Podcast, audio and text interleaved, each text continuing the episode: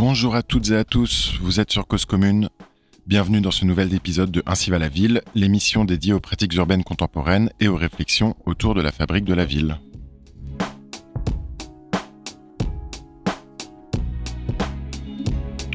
Si l'objectif de mixité peut être globalement perçu comme une contrainte sur un îlot, il constitue l'opportunité première des projets de l'économie sociale et solidaire.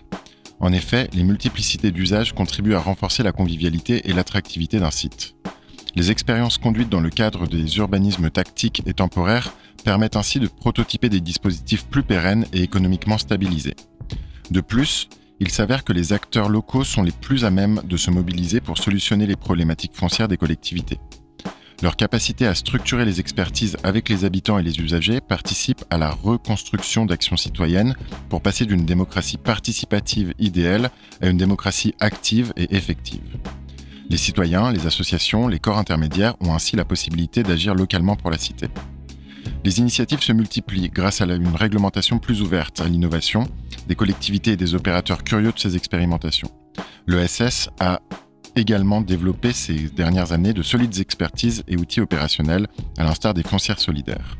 Les organismes fonciers solidaires, comme à Lille, permettent de dissocier la propriété du foncier de l'emprise bâtie pour lutter contre la spéculation foncière.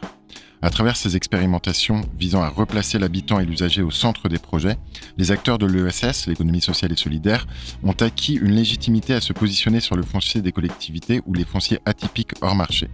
L'ESS doit investir durablement le champ de l'urbanisme et de l'immobilier pour constituer désormais un vecteur de développement local à part entière et venir prendre la place qui est la sienne, le sur-mesure, la proximité et l'efficience sociétale.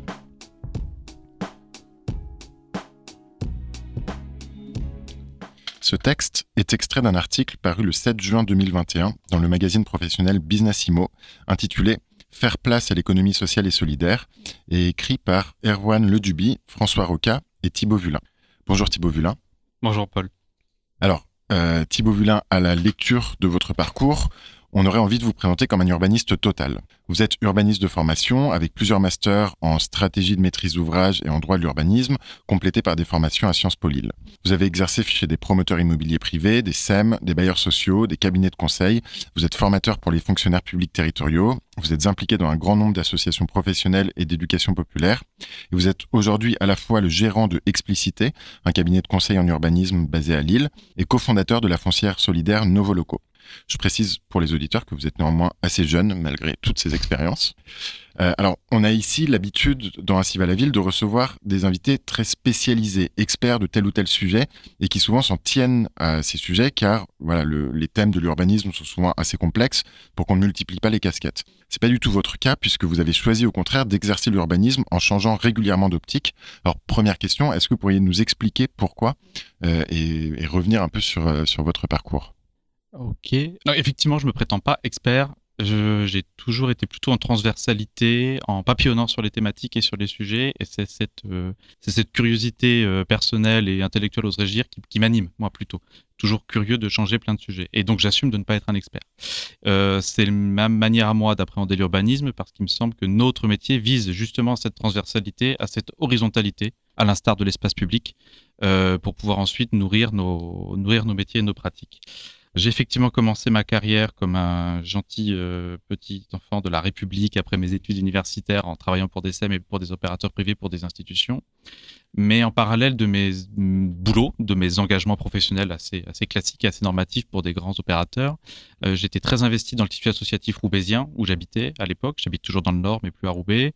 Et j'ai été notamment, et je suis d'ailleurs toujours président du conseil d'administration d'une association qui s'appelle l'ADEP, l'Association de développement de l'éducation permanente.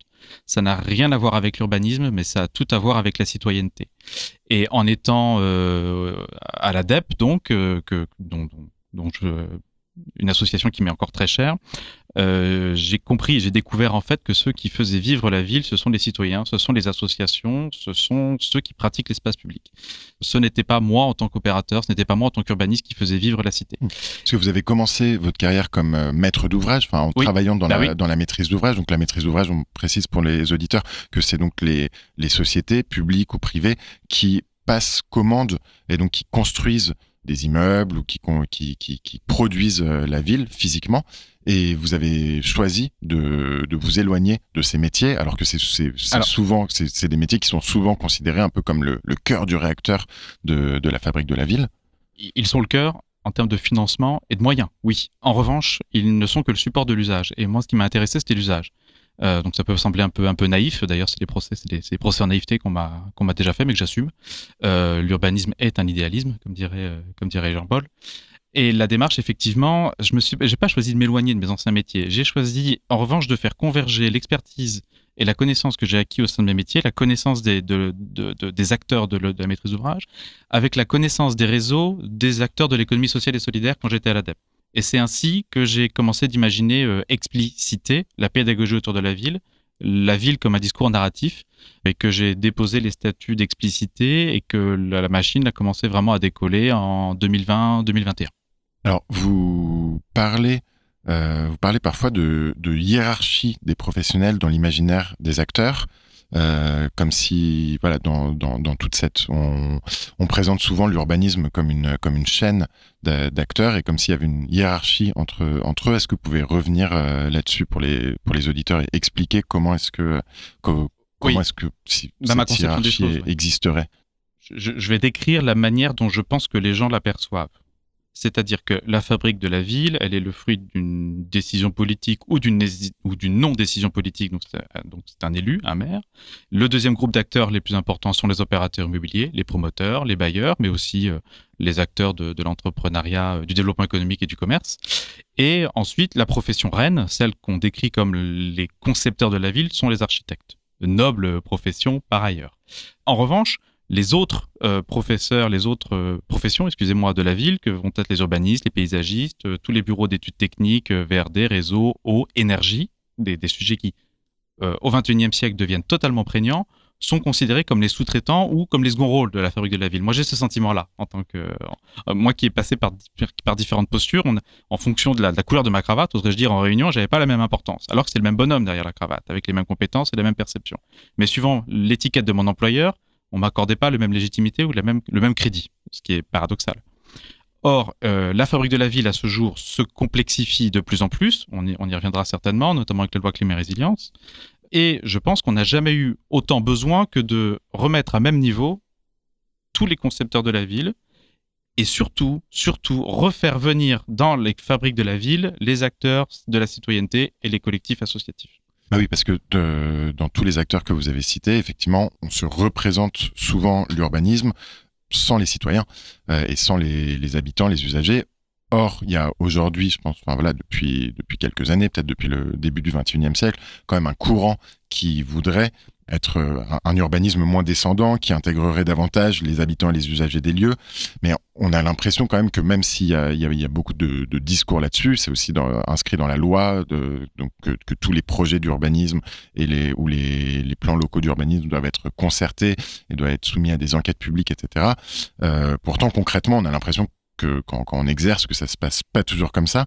Et alors, selon vous, pourquoi est-ce que c'est pourquoi est-ce qu'on a tant de mal à faire émerger une réelle participation des, habitants? Est-ce que c'est c'est de l'hypocrisie de la part des acteurs de l'urbanisme qui ferait finalement de la fausse participation ou de la fausse concertation?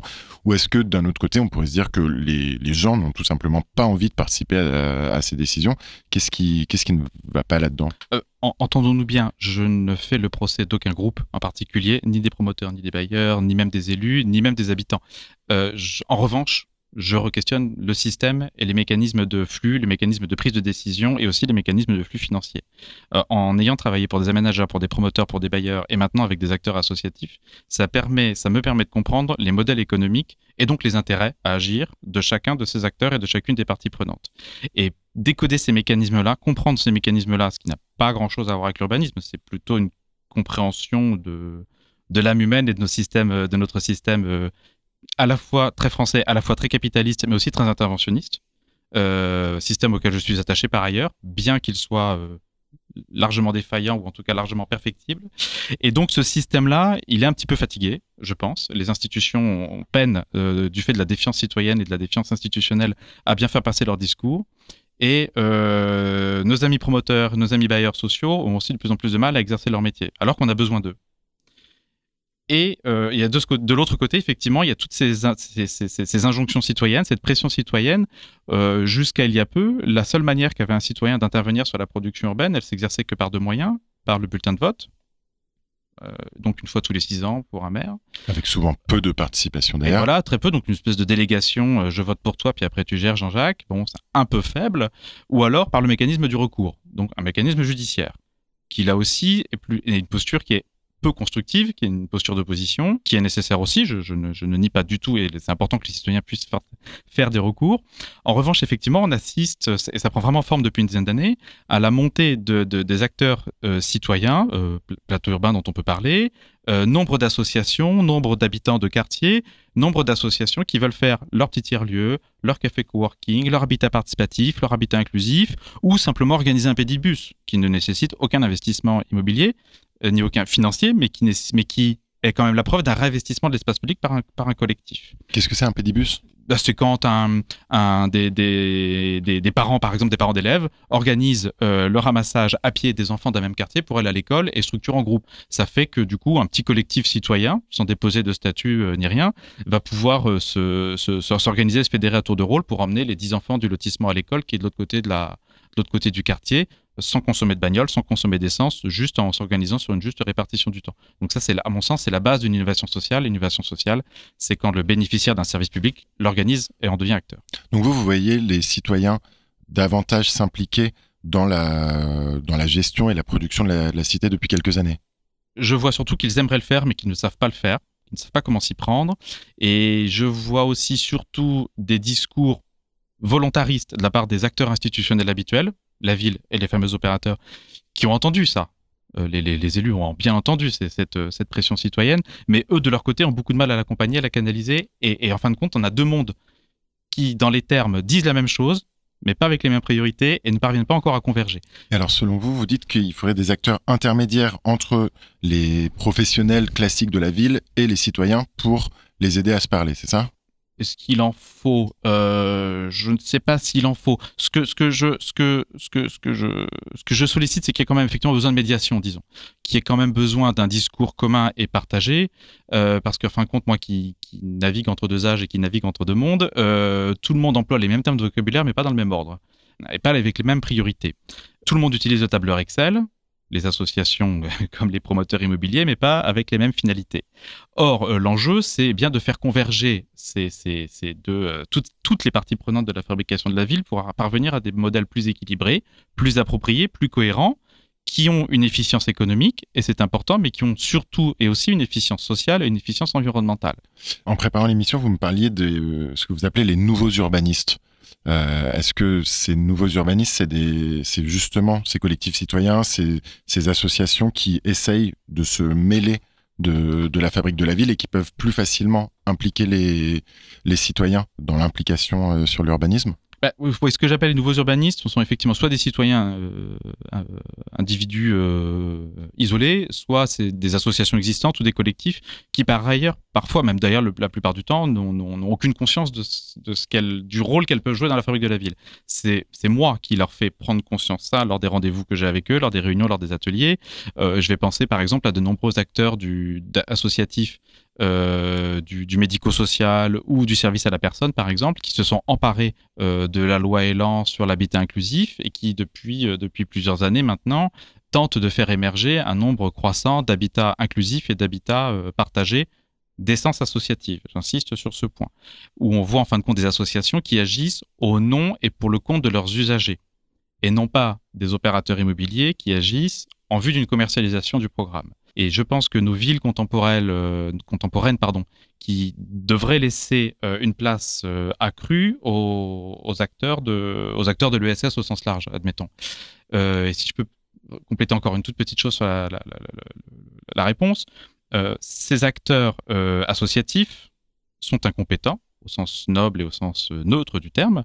Euh, ils n'ont pas les compétences du montage de projets immobiliers, ils n'ont pas les compétences de déchiffrer les jeux d'acteurs, ils n'ont pas les compétences de tenir un, budget d'investissement et un budget de gestion immobilière.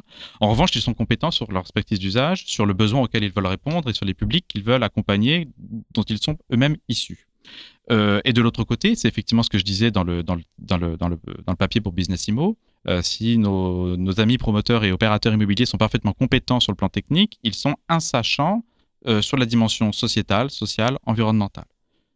ils ont la volonté de faire, et ça j'en suis convaincu, et je travaille avec de nombreux opérateurs immobiliers euh, dans le nord où je suis, avec des bailleurs et des promoteurs qui ont une vraie volonté de faire et de changer leur méthode et qui comprennent l'importance d'avoir un volet ESS euh, e ou innovation sociale quasi systématique dans les projets urbains. maintenant, ça s'installe.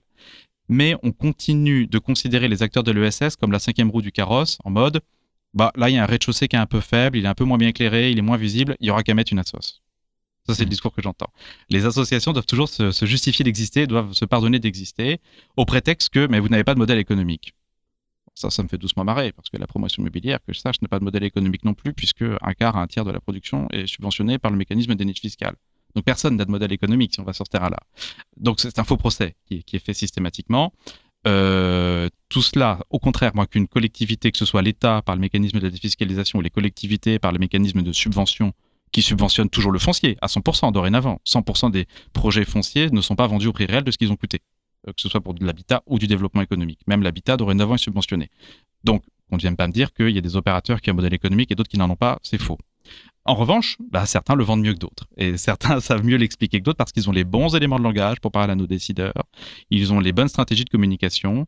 Euh, et donc, pensent que leurs projets peut-être sont plus vertueux. Et là, je pense qu'on peut en débattre.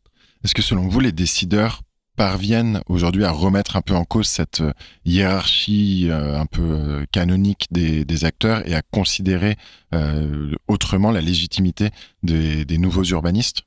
Les décideurs le font de manière sincère, mais encore infinitésimale. Il n'y a pas encore de changement structurel dans le financement et dans la production de la ville et des projets immobiliers. Vous travaillez dans beaucoup de territoires euh, différents, des territoires ruraux, des territoires périurbains ou métropolitains. Oui. Euh, est-ce que vous avez l'impression que la sensibilité euh, à ces questions et à, la, à, cette légitimité finalement peut-être croissante de ces nouveaux urbanistes dépend d'un type de territoire ou est-ce que ça dépend vraiment de la personnalité des, élus? Ah non, c'est très intuitif personnel. C'est très, c'est vraiment très c'est vraiment le territoire qui va le voir. Mais même, je vais même pas mettre toute la responsabilité sur le dos des élus parce que leur, euh, euh, leur métier, leur fonction ces derniers temps a eux aussi s'est tendu. Et, c'est ça que je dénonce. C'est la tension. Le système est en train d'être mis sous tension du fait de, des différentes crises qui ont été longuement évoquées ici. Et les élus, comme, comme l'ensemble des acteurs de la ville, sont dans une situation de tension euh, exacerbés. Ils doivent jongler entre des, modèles économiques et des systèmes de subvention qui se, qui, se régressent et qui se complexifient, une pression sociétale et des pressions politiques très fortes. Et euh, paradoxalement, il n'y a jamais eu autant d'injonctions à la démocratie participative, ou en tout cas vers une, vers une volonté de, mieux faire participer, mais une très forte abstention, ou alors des, euh, des votes pour des partis, pour des partis extrémistes qu'il faut entendre et qu'il faut comprendre parce que ces votes-là sont précieux pour comprendre, parce que les, partis politiques posent les bonnes questions. On va revenir euh, sur euh, voilà, ces blocages dans la fabrique de la ville dans la deuxième partie de l'émission. Euh, mais en attendant, on va faire une première pause musicale en écoutant Nina Simone, Sinnerman.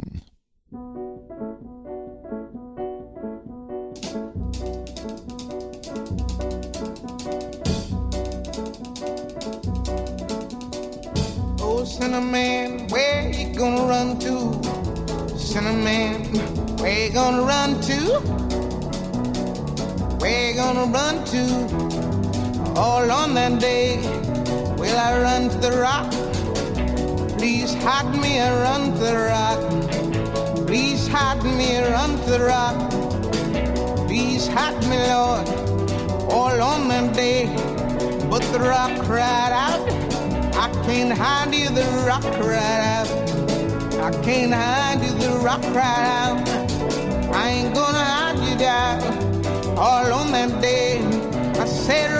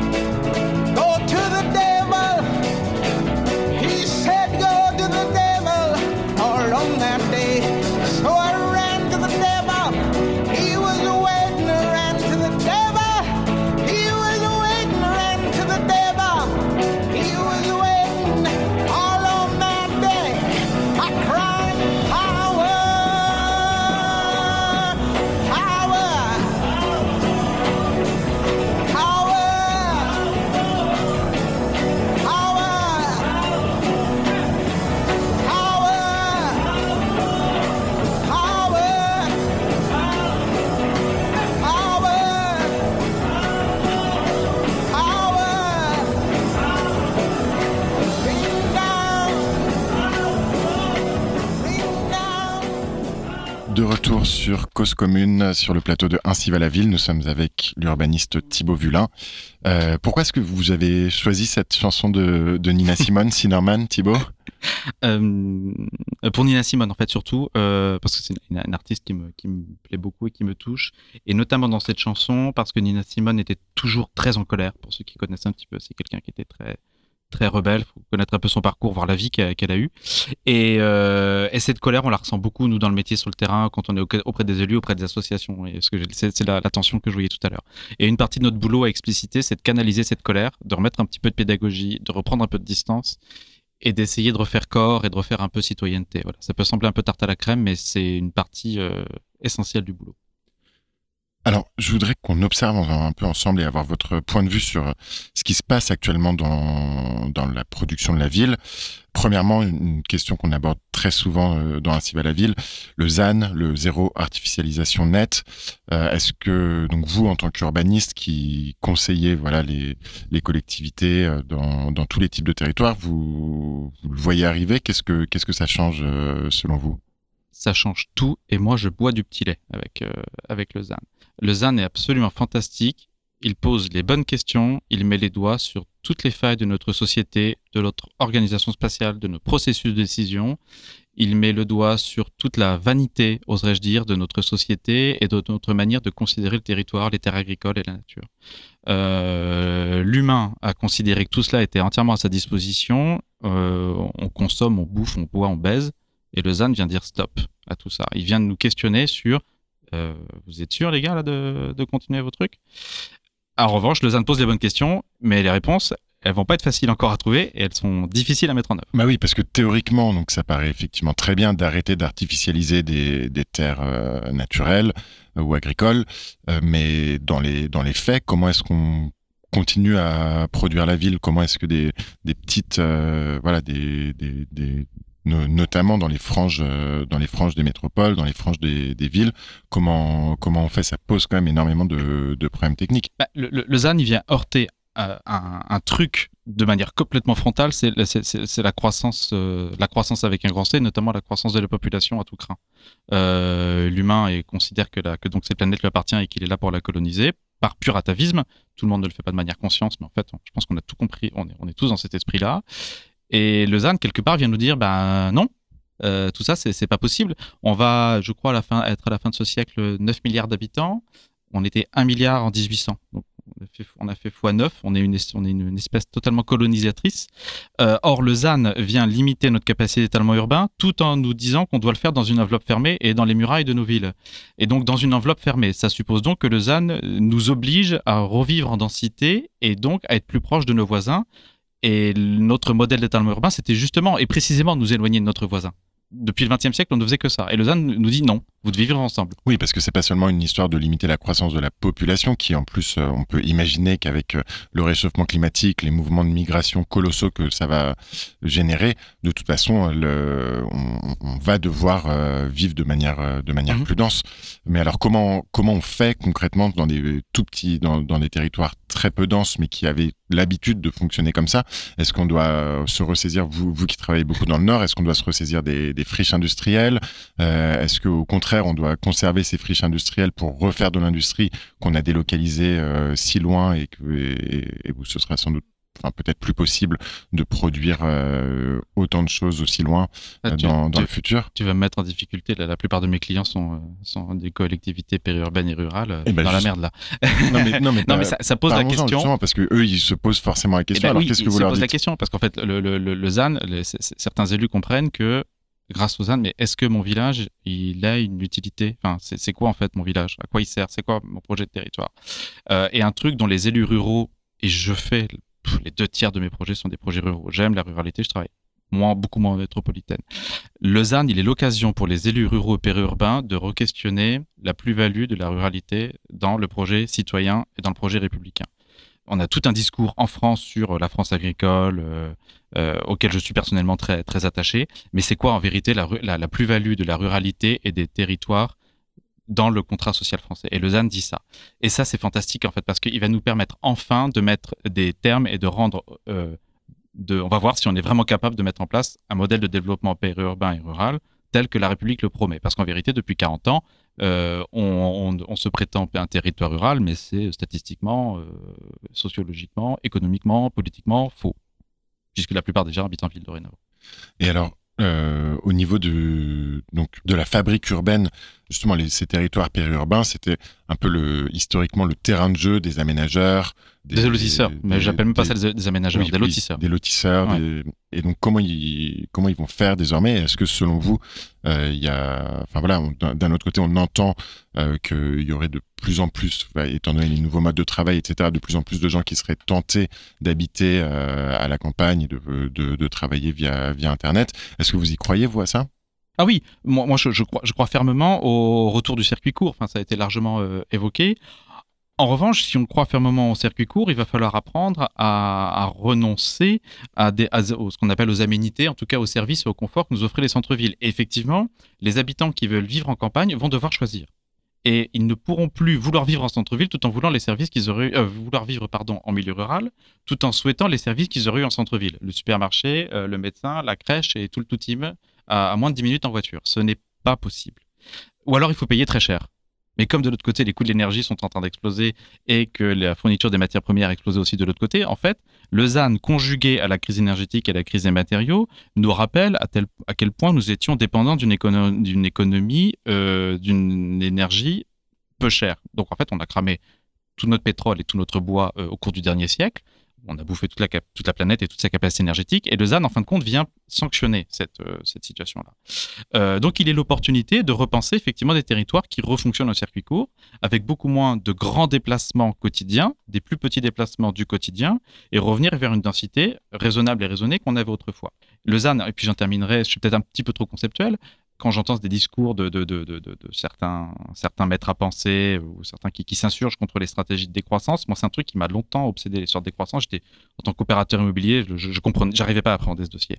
Mais Lausanne, en fin de compte, nous dit la décroissance, elle est là, soit on la canalise, on l'accompagne, on la gère, soit elle nous bouffe. Donc, de toute façon, la décroissance notamment énergétique est, ici et, le ZAN vient, euh, vient aussi sanctionner cette histoire sur les territoires euh, ruraux. et donc, nous obligeant à, la, nous obligeant à la redensité, il devient par contre une excellente opportunité pour redonner une valeur sociale et une valeur économique aux espaces vacants, à toutes les friches. Ça a été longuement dit dans cette émission par des experts autrement plus pointus que moi, donc je ne vais pas trop développer ce, ce point-là.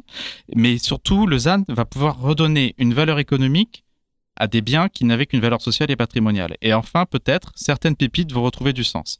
En revanche, ça suppose donc un changement de modèle économique, un bouleversement même de changement des modèles économiques des acteurs économiques habituels de la production de la ville. Je reviens à mes amis opérateurs et bailleurs, qui avaient un modèle plutôt sériel, un modèle quasi industriel du logement. On coule le béton, en plus la France, pays des grands bétonneux, on coule le béton, on met les fenêtres, on met les toilettes, les carrelages, roule ma poule, c'est livré, 18 mois de chantier avec tous les, les problèmes et levées de réserve qu'on a. Eh ben, on va enfin revenir à, enfin, on va enfin, en tout cas en milieu rural, on va revenir à une production de la ville de l'artisanat, hmm. avec des opérations 4, 5 logements grand max, faites par des artisans de la filière locale. Hmm. Et ça, c'est une opportunité.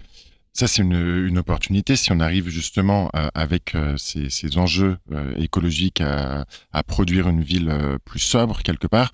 et d'un autre côté, Aujourd'hui, on voit tous les acteurs de la.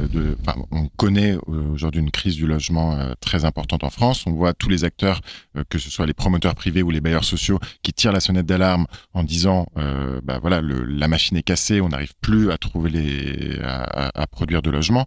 alors, comment on se sort de, comment on se sort de ça? je suis pas Premier ministre. Hein. Non, mais est-ce que, euh, euh, que vous constatez aussi dans les, dans, les, dans les, territoires ruraux, est-ce que vous, vous constatez que la machine euh, de, à produire du logement est, est un peu à l'arrêt est-ce qu'on a, est-ce qu'on a raté une étape? Est-ce que justement, avec des, des, citoyens qui sont éventuellement vent debout contre tout projet de, de, développement urbain, alors que on a besoin de logements pour loger les gens de, dans ce pays, oui, mais je pense que les questions sont mal posées. Bon, déjà, premier élément de contexte, moi je travaille dans la région des Hauts-de-France essentiellement, qui sont des territoires où les campagnes étaient très peuplées, très denses. Donc, je peux même pas comparer la région des Hauts-de-France au plateau, euh, au plateau du Larzac ou au centre de la France. Les questions de densité ne sont pas du tout les mêmes. On a la chance quand même pour ce qui concerne des Hauts-de-France, et moi je considère que c'est une chance. En fait, en vérité, on n'a pas de problème de construction de logements, parce que des logements, on en a trop. La plupart sont vacants. L'INSEE indique des courbes décroissantes en termes de démographie sur les Hauts-de-France. En vérité, on n'a pas de problème de production de logement. On a un enjeu de mobilisation du logement et de rénovation de ces logements. Le travail est là la construction de, logements neufs, elle accompagne une croissance euh, de population que je qualifierais de, trompe-l'œil. Euh, mais là aussi, euh, je, sais que là, pour mes élus, la semaine prochaine, je vais sans doute me prendre des, SMS ou des, ou lors des prochains comités de pilotage. L'enjeu porte sur la mobilisation de ces logements vacants et sur la, la condition, les manières dont on veut rendre ces logements attractifs et intéressants. On va me dire que je suis totalement idéaliste. Oui, mais l'urbanisme, c'est d'abord un métier d'engagement, de toute façon, aussi. On pourra en reparler plus tard les, citoyens et les riverains sont effectivement en, tension et en inquiétude, mais notamment parce qu'en fin de compte, le projet politique de la ville et le projet citoyen de la ville, il n'est pas partagé, il est très mal expliqué, il y a très peu de pédagogie. Mes amis élus sont seuls face à l'ampleur de la tâche, face à un niveau de tension, j'évoquais tout à l'heure, qui est très difficile. Et Lausanne vient aussi bousculer ça et vient aussi heurter ce niveau de tension et cette défiance citoyenne. Est-ce que face à, face à ça, donc vous, vous, vous accompagnez des, élus, des collectivités sur leur projet de territoire, mais vous vous n'êtes pas arrêté là euh, parce que vous avez également créé une foncière solidaire qui s'appelle Novo Loco. Est-ce que cette foncière, elle a pour but de venir un peu apporter des solutions à ces problèmes? Il y a un peu de ça, effectivement. Novo Loco, c'est un, prototype euh, qui se nourrit des exemples des, foncières euh, associatives qui se montent depuis, depuis 4-5 ans. La nôtre est un petit peu différente elle aussi pour jouer le jeu de la complémentarité et pas de la concurrence parce qu'il y a des super projets d'innovation que je trouve très nourrissants. Euh, Novoloco, effectivement, c'est c'est la convergence entre des acteurs associatifs. Novoloco est une association de 1901, ça n'appartient à personne. Les deux tiers euh, de, des membres du conseil d'administration, pardon, oui, c'est ça, du conseil d'administration sont des acteurs associatifs eux-mêmes pour éviter un hold-up immobilier. Et ensuite, effectivement, étant sur un opérateur économique immobilier dont les attentes économiques sont pondéré par des attentes sociétales et environnementales. Euh, on espère, parce que c'est en cours de montage. Nouveau Locaux est un projet. Euh, j'espère qu'il va exister à partir de cette année. La foncière doit être. Nouveau Locaux existe depuis trois ans, mais la foncière, on, la met en œuvre en 2023. Euh, on va pouvoir se saisir effectivement des énormes opportunités, des espaces vacants qu'on a dans les centres-villes, pour pouvoir apporter une réponse aux acteurs associatifs de l'inclusion, de l'innovation sociale, de l'habitat inclusif, de l'habitat participatif, des tiers-lieux, des espaces de production, des ateliers et de reproduction urbaine. Donc le but, c'est d'acheter des lieux vacants en centre-ville pour y accueillir les acteurs de la société civile, c'est ça? De mobiliser. Je ne dis pas acheter, de mobiliser des fonciers. Il y a plein de moyens d'exploiter de, un ensemble foncier et immobilier. Et justement, il faut sortir de cette logique de l'achat-vente.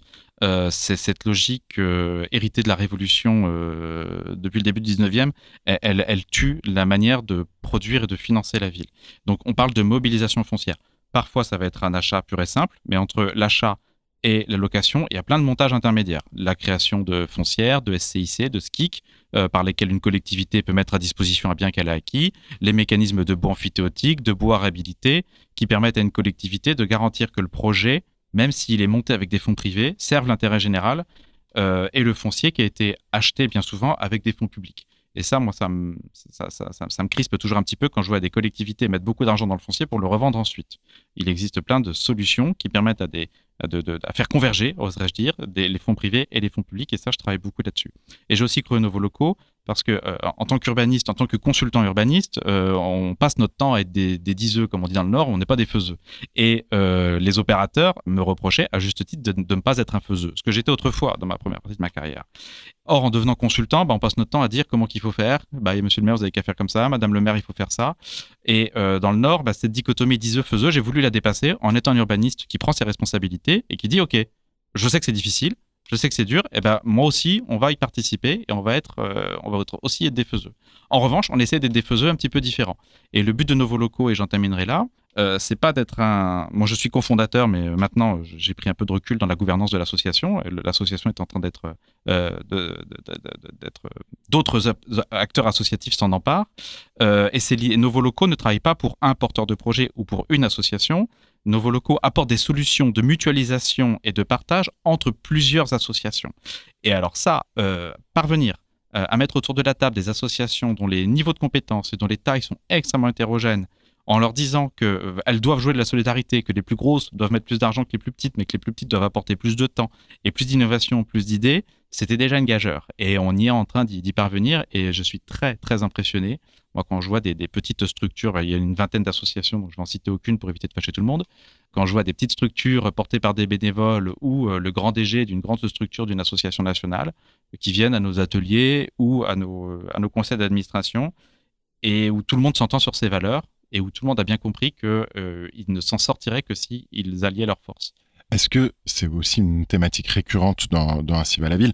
Euh, À vous entendre, on a l'impression que le futur de la ville passe par une remise en cause de la manière d'appréhender la propriété d'une manière générale. Euh, est-ce que, est que vous partagez ce, ce point de vue? Travail communiste ici. Euh, bah justement, c'est pas c'est pas uniquement une histoire de et non, et c'est beaucoup plus complexe que ça. Mais justement, aujourd'hui, on, on, entend même dans le dans le milieu de l'immobilier euh, des, des gens qu'on pourrait absolument pas taxer de, de gauchisme venir, question, venir questionner ça, et venir euh, questionner ce rapport au foncier à la propriété foncière. Et on a on a l'impression que ça, ça, ça, devient quasiment une évidence. Exactement. Alors que non, ça n'est pas du étonnant. tout. Ça n'est ça n'est pas du tout. Mais ça aussi, c'est très c'est hérité de notre notre culture de la propriété privée. Euh, qu'on retrouve euh, dès notre article 17 de la Constitution. La propriété privée est un droit sacré et inviolable, virgule. Et puis après, il y a toute une partie sur, justement la, définition de l'intérêt général qui vient limiter euh, la question de la propriété sacrée et inviolable. Donc euh, notre Constitution, elle contenait déjà toutes les injonctions paradoxales qui nous animent encore. et effectivement, nos, nos, amis promoteurs nous disent qu'ils vendent, qu'ils vendent du logement, qu'ils vendent des espaces de vie. Non, ils nous revendent de la spéculation foncière qu'ils ont eux-mêmes acheté beaucoup trop cher. Le foncier représente dans les programmes d'opération entre 20 et 40 du bilan d'investissement. Et tant qu'on met tout le pognon dans la terre, on ne la met pas ni dans les espaces de vie, ni dans la qualité architecturale, ni dans la qualité environnementale, ni dans la qualité énergétique. Euh, je fais un petit parallèle rapidement avec l'industrie automobile, euh, sur laquelle je me suis un petit peu documenté. Qu'on s'appelle, qu'on fasse, qu'on soit un constructeur premium allemand ou un constructeur euh, plus bas de gamme français ou d'Europe centrale, on ne possède pas la route sur laquelle on fait rouler nos voitures le constructeur vend plus cher un produit de meilleure qualité, plus puissant, plus performant, plus économe, euh, plus silencieux, avec plus de gadgets électroniques, mais, qu'on roule en, Dacia ou en BMW, la route est la même. Elle sera peut-être un peu plus vite ou elle sera peut-être un peu moins douloureuse de l'autre côté, mais la route est la même. Euh, or, moi, je rêverais d'un monde où nous, clients, on choisirait nos logements et nos programmes en fonction de l'identité et de, la, couleur de tel ou tel promoteur. Quel promoteur proposerait, euh, étant le spécialiste des économies d'énergie? Tel autre euh, spécialiste euh, des logements en architecture contemporaine Tel autre, enfin, spécialiste de l'habitat participatif et spécialiste des espaces partagés, nous expliquant que lui, son produit, c'est de faire des logements à minima une chambre, une salle de bain et que le reste, par exemple, sont des espaces partagés. or, tous nos amis promoteurs, en vérité, vendent la même chose. Et ils vendent la même chose à des gens qui n'habiteront pas ou peu les logements. Parce que le gros de la vente se fait à des investisseurs euh, dont certains ne verront même jamais le programme. Or, si la collectivité devait enfin intervenir sur le foncier, plutôt que de subventionner la, promotion immobilière en bout de chaîne, si on subventionnait le foncier en renationalisant, et on en reparler, les espaces vacants, les friches, à budget constant, hein, je suis même pas en train de dire qu'il faut augmenter les budgets alloués au logement. Euh, il y a des, dizaines de milliards qui sont investis dans le logement par les mécanismes de défiscalisation. Ça a été très bien dit par d'autres interlocuteurs. Si on, si on intervenait beaucoup plus en amont, les promoteurs pourraient faire ce qu'ils aiment faire. Et moi, pour en avoir rencontré, il y en a énormément qui sont passionnés par leur métier, qui sont passionnés de technique, passionnés d'économie d'énergie, qui aiment euh, travailler avec les architectes pour faire des beaux programmes dont ils sont fiers. Euh, la, plupart des opérateurs immobiliers ont envie d'être fiers de leur programme. Et ça, c'est très respectable. Or, tant que la collectivité, et là, c'est à la collectivité de prendre ses responsabilités, laisse faire le jeu de la spéculation, elle empêche ces gens-là de travailler, quoi qu'on en pense. Merci pour euh, ces explications. On va marquer une deuxième pause musicale euh, en écoutant Côté Concorde de Feu Chatterton et on se retrouve ensuite pour la dernière partie de Ainsi va la ville.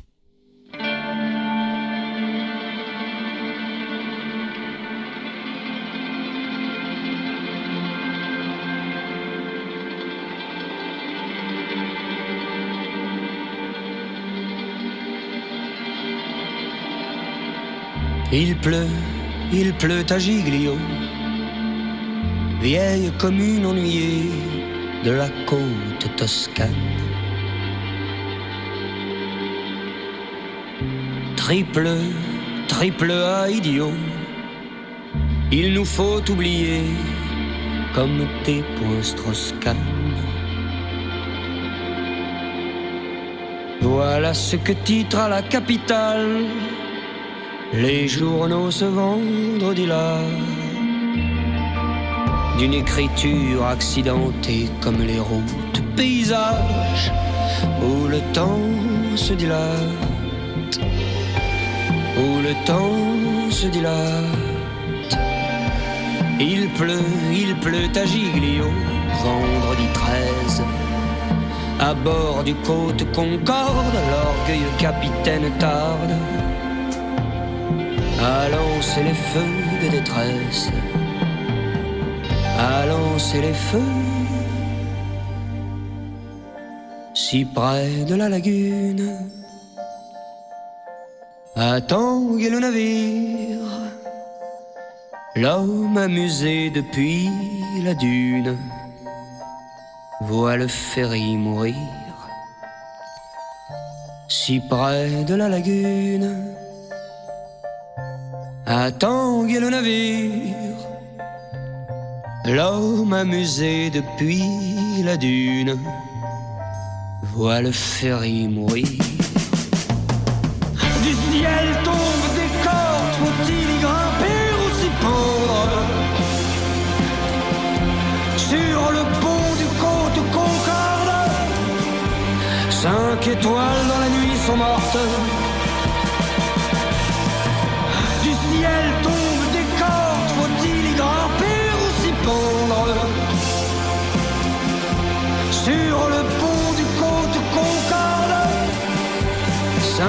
étoiles dans la nuit sont mortes.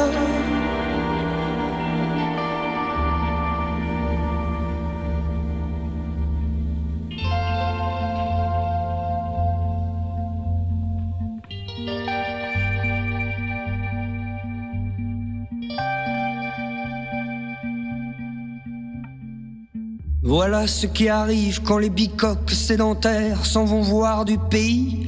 Parade devant la rive, mais les eaux couleur d'opaline ne sont pas édentées. Ainsi, petit rocher, vous le croisez ta course. Pirate somnolent, mille fois dérangé par tes folles néons et le bruit de ta bourse. Il a mordu dedans. Il a mordu dedans, n'est-ce pas le ciel qui a ourdi la chute du vaisseau par la pierre éventrée? Dans sa panse alourdie de spa, machine à sous, l'eau est entrée. L'eau est entrée. De retour sur le plateau de Ainsi va la ville avec Thibaut Vulin. Euh, donc c'était Côte Concorde de Feu Chatterton.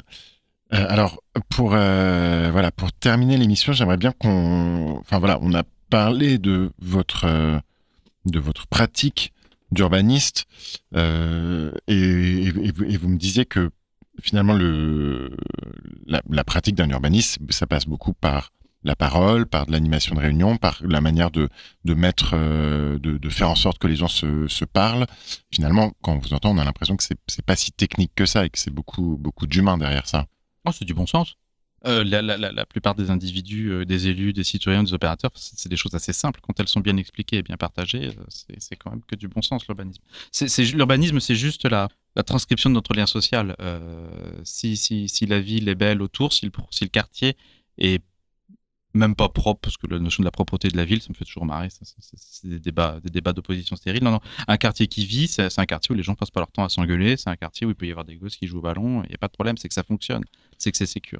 Mais alors, dans, dans l'urbanisme, on peut le voir comme une histoire de, de, pouvoir, une histoire de euh, très financière, euh, où, finalement, enfin, euh, c'est avec des, des, productions comme ça très très standardisées, euh, très marchandes.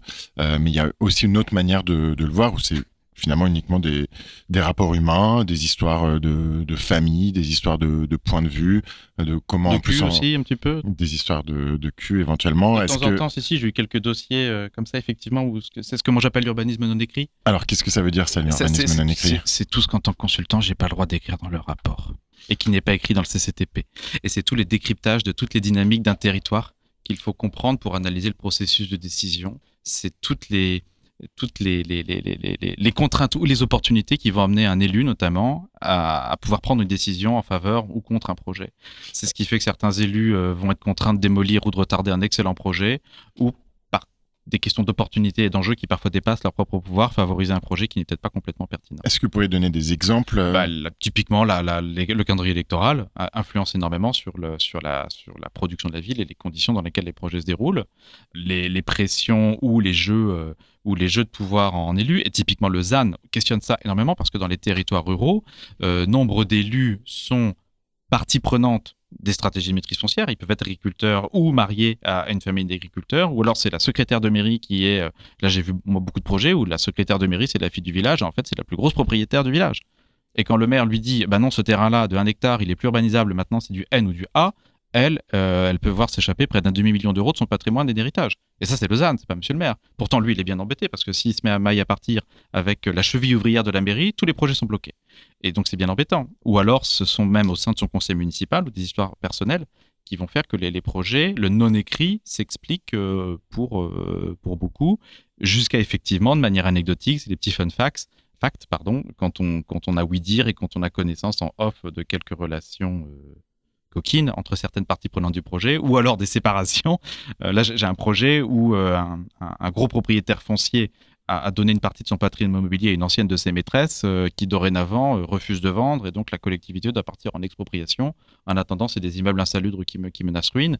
Bah, on comprend mieux pourquoi est-ce que cette personne ne, joue pas le jeu du projet, parce qu'en fin de compte, elle a, il y a une dimension très affecte très pleine d'affect au projet urbain.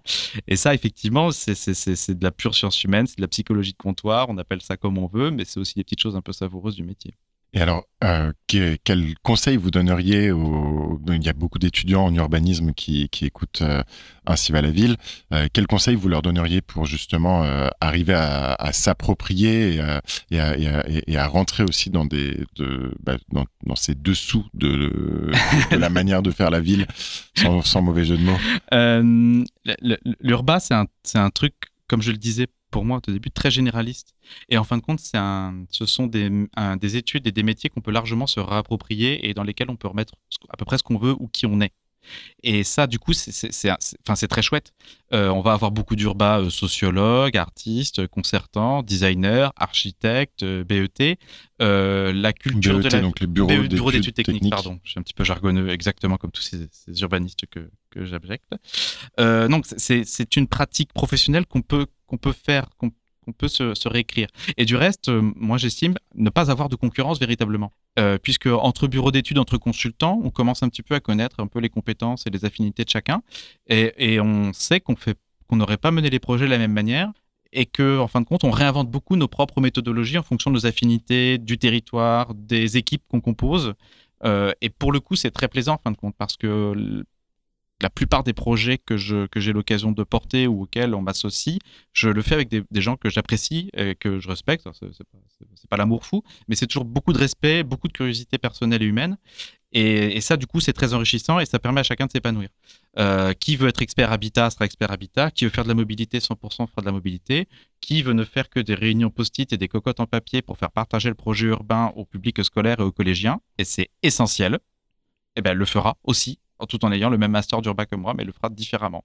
Et donc ça, c'est un métier. Voilà, si le, conseil que je peux que je peux donner à mes aux, juniors qui me sollicitent beaucoup et que je croise de temps en temps et qui m'aident moi-même à pas trop vieillir d'ailleurs, donc je les remercie beaucoup, c'est de vous réapproprier tout le contenu qu'on vous enseigne euh, et de faire à votre sauce très vite. Et alors comment, comme c'est votre sauce finalement, c'est quoi pour conclure l'émission? Euh, Votre sauce à ma, sauce Non, mais ma sauce à moi, c'est de créer les conditions du débat. Que, et que, que toutes les parties prenantes s'approprient bien le projet, comprennent les jeux d'acteurs et que chacun comprenne bien ses, ses, intérêts. Et donc moi, en fin de compte, même si j'aime, j'en parlais ce midi d'ailleurs avec, euh, avec des confrères, euh, même si j'aime beaucoup écrire, en fin de compte, j'écris de moins en moins parce que les notes sont de moins en moins lues, de moins en moins de temps. Et donc, je, prends beaucoup plus de plaisir à mettre en scène euh, la, rencontre euh, des parties prenantes en concertation, en concertation citoyenne, oui, mais aussi surtout lors des ateliers de coproduction avec les services de l'État, le PF, les élus, les promoteurs, les bailleurs. Et moi, ce que j'aime beaucoup, effectivement, c'est de, de créer ces conditions du débat, quitte à provoquer un petit peu, comme vous l'aurez sans doute entendu au cours de cette émission, en faisant euh, quelques plaisanteries, quelques contrepétries, en faisant beaucoup d'autodérision et aussi en ayant très souvent recours à la chanson française. Parce que la chanson française, typiquement, c'est un puissant levier euh, d'universalisme et c'est ce qui permet de recréer du, lien entre toutes les parties prenantes. Parce qu'il suffit de citer, euh, sans le faire exprès ou soi-disant sans le faire exprès, une fois Jean-Jacques Goldman, Lara Fabian ou Elton John, tout le monde va comprendre. Et tout le monde dans la salle va comprendre qu'en fait, on est tous quand même de la même race et qu'on a tous envie des mêmes choses, in fine. La chanson française comme outil d'urbanisme. Exactement. Très bien. Et eh ben, on va en rester là et écouter euh, le lancer le générique de fin de l'émission euh, qui est également issu de, de, la chanson française. C'est le groupe Ayam et Demain c'est loin. Donc, euh, bah, merci beaucoup Thibaut Vulin d'être venu dans Ainsi va la ville. Euh, Ainsi va la ville, c'est fini pour aujourd'hui. Merci à Plateau Urbain et au moment de mettre à disposition le studio au sein du projet Césure à Paris 5e et à bientôt pour un nouvel épisode de l'émission sur Cause Commune 93.1 FM. Et big up à toutes les équipes autour. Merci.